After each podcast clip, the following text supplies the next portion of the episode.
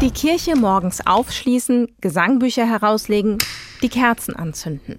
Das gehört mit zu den Aufgaben, die Charlotte zu erfüllen hat. Seit ein paar Wochen ist sie Küsterin in Rottgau.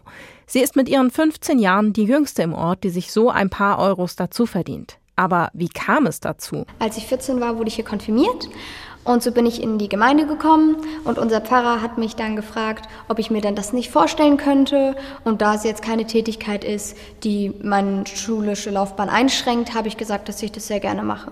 Pfarrer Reko kennt Charlotte schon lange. Deswegen fiel ihm die Entscheidung nicht schwer, die Teenagerin zu fragen, ob sie den Dienst in der Kirche übernehmen möchte. Sie ist sehr engagiert, arbeitet mit in der Jugendarbeit. Das fällt auf. Und ich weiß, sie ist zuverlässig. Außerdem ist sie sehr eloquent und das macht auch einiges her. Und sie hat Fantasie.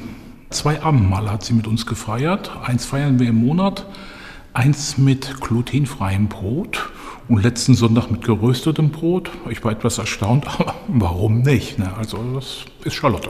Charlotte darf als Küsterin viel mitentscheiden und hat verschiedene Aufgaben. Es ist eben nicht nur ein stupides Abarbeiten. Das findet sie gut.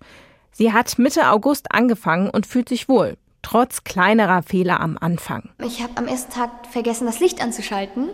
Und dann meinte Herr Reke mitten im Gottesdienst, ja, die Charlotte ist neu und drückte auf den Lichtschalter. Und das ist mir gar nicht aufgefallen. Ich habe die Kerzen angeschaltet, die Sprechanlage angeschaltet, die Lieder angeschlagen, aber ich habe das Licht vergessen. Die kleinen Fehler haben ihr der Pfarrer und die Gemeinde sofort verziehen. Hier finden es alle toll, dass sich jemand im jungen Alter für die Gemeinde engagiert und sie so deutlich verjüngt.